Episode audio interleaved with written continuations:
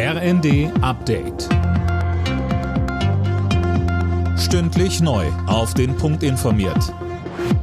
Ich bin André Glatzel. Guten Tag. Heute Abend soll der dreitägige Streik der Lokführergewerkschaft losgehen. Die Deutsche Bahn und der private Betreiber Transdev waren vor Gericht damit gescheitert, die Streiks verbieten zu lassen.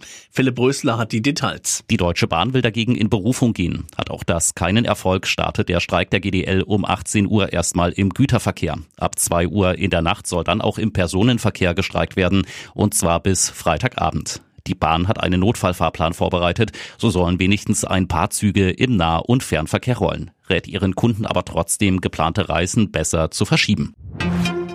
Die Warenhauskette Galeria Karstadt Kaufhof hat beim Amtsgericht Essen Insolvenzantrag gestellt. Hintergrund ist die Krise im österreichischen Mutterkonzern Signa. Eigentümer René Benko ist mit seinem Immobilienimperium hoch verschuldet und seit November selbst insolvent. Für die Teilwiederholung der von Pannen überschatteten letzten Bundestagswahl in Berlin werden jetzt die ersten Briefwahlunterlagen verschickt. Insgesamt sollen etwa mehr als eine halbe Million Menschen nochmal abstimmen. Auswirkungen auf den Bundestag wird die Wiederholung wohl nicht haben. Die Fußballwelt trauert um Franz Beckenbauer. Die Anteilnahme ist nicht nur hierzulande riesig, Beileidsbekundungen kommen aus aller Welt. Unterdessen gibt es in Deutschland kritische Stimmen, die auf Beckenbauers Rolle bei der Vergabe der Fußball-WM 2006 nach Deutschland hinweisen.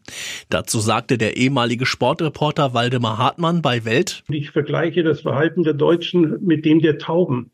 Die kacken auch am liebsten auf Denkmäler. Und es ist, glaube ich, kein Zufall, dass so viele sportliche Denkmäler gar nicht mehr in diesem Land leben. Alle Nachrichten auf rnd.de